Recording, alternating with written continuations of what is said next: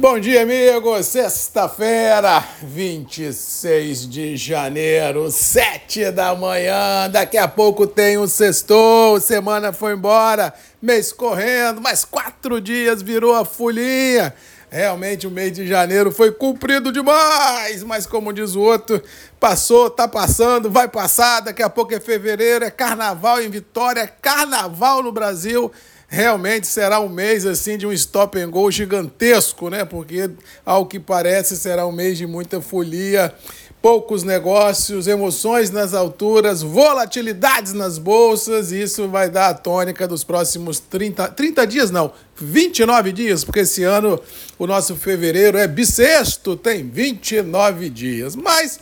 como diz o outro, que não tem jeito, o jeito tá dado, vamos tocar o barco, vamos ver o que nos espera nesses, nessas próximas semanas que temos pela frente, mas uma garantia que temos é que emoções é, não faltarão. O dia começa aqui no Espírito Santo, de tempo, tempo fechado, chuva na região é, produtora, ao que parece os próximos dias, quizás semanas, esse cenário fica mais ou menos estacionado, principalmente na Bahia, do extremo sul da Bahia até o recôncavo baiano. Existe uma zaca, né, que é uma zona de convergência do Atlântico Sul, mais ou menos estacionada ah, nessa região, levando muita chuva desde o oeste baiano até Salvador. Ou seja, por lá o bicho pode pegar, mas por outro lado vai jogar bastante água nesse interior da Bahia que precisa e muito dar uma recomposição hídrica neste solo. No Espírito Santo existe essa possibilidade, existe nebulosidade, mas não há essa chance real de como tem a Bahia de ter bastante chuva. Mas de qualquer maneira, todo o cinturão produtivo do Centro-Oeste, Mato Piba, Sudeste do país tem possibilidade de chuva com temperaturas amenas pelas próximas ah, semanas. Ontem o mercado mais do mesmo muito grande, mais uma vez Londres subindo, Nova York realizando lucro dentro dos mesmos parâmetros, ou seja, Nova York realiza lucro em função dos grandes operadores acreditarem que as chuvas que estão caindo na região do Arábica nesse mês de janeiro vai dar uma alavancada na safra que vem por aí daqui mais alguns meses. E isso faz com que o mercado perca um pouco de força. Por outro lado, temos Londres muito forte. Ontem subimos mais uma vez de forma considerável ah, em função de problemas no Vietnã e Indonésia, já, já amplamente discutidos aqui, em função também desse problema lá no Oriente Médio, do Mar Vermelho, no Canal de Suez, que realmente tem complicado a vida dos armadores, em função dos navios estarem encontrando uma certa dificuldade e risco de passar pelo Canal de Suez, e assim os armadores estão preferindo contornar o Cabo da Boa Esperança, contornar a África sentido Europa, encarecendo fretes e prolongando as viagens mais do que era esperado. Ou seja, aqueles operadores que ficaram que vinham carregando posições flat, ou seja, da mão para a boca, do just in time,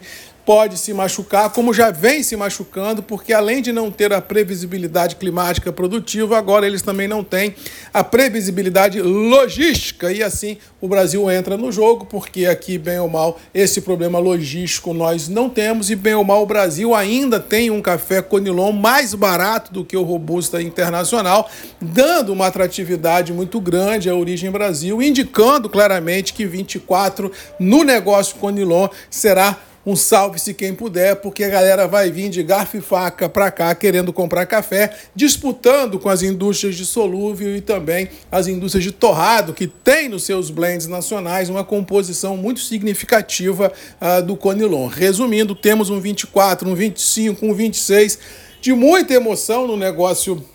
do Conilon, porque as demandas são crescentes, a imprevisibilidade climática continua a rondar tudo e todos e a imprevisibilidade logística também. Ou seja, estamos como diz o outro, com a bola na marca do gol, nós vamos torcer para que os preços sejam interessantes para o produtor, para que ele possa enfrentar todas as adversidades fiscais, trabalhistas, ambientais, climáticas, produzir uma safra interessante e com certeza abastecer esse mundão de Deus. O Arábica não tem a pegada tão forte do Conilon, mas na via inversa, essa pegada forte do Conilon vai sustentar os preços do Arábica acima aí dos, dos mil reais, se nós olharmos para frente, cotação de dólar de Nova York, e isso pode dar, assim, um, servir de, uma, de um grande alicerce, né, de uma grande laje para que a gente possa sustentar o arábica. Resumindo, olhando para frente, não tem como a gente imaginar tanto Conilon quanto Arábica desenhando viés de baixa, não, independente do tamanho de safra, porque nós temos demandas internacionais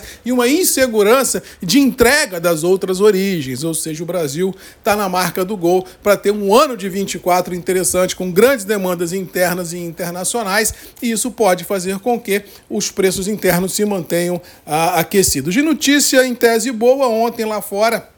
Dados divulgados ah, pelos Estados Unidos dão conta de um crescimento acima das expectativas, indicando que aquele fantasma da recessão americana passou. Por outro lado, existe a possibilidade, em função disso, do Federal Reserve não baixar as taxas de juros, mas se pelo menos não subir, dá para empurrar a bola e a gente ter realmente uma economia punjante na América, trazendo todo esse mercado junto com ela. Resumindo, temos também no mercado financeiro, graças a essas notícias dos Estados Unidos, um vento a favor interessante, dando esse final de semana um ar mais leve do que começamos a semana. No mais, vamos ficando por aqui, desejando a todos uma boa sexta-feira, um bom final de semana, acreditando que a pegada em Nova York continua, em Londres também, ou seja, Londres firme, Nova York hoje, quem sabe, buscando recuperação das recentes volatilidades, mas lembrando-se, grosseiramente falando,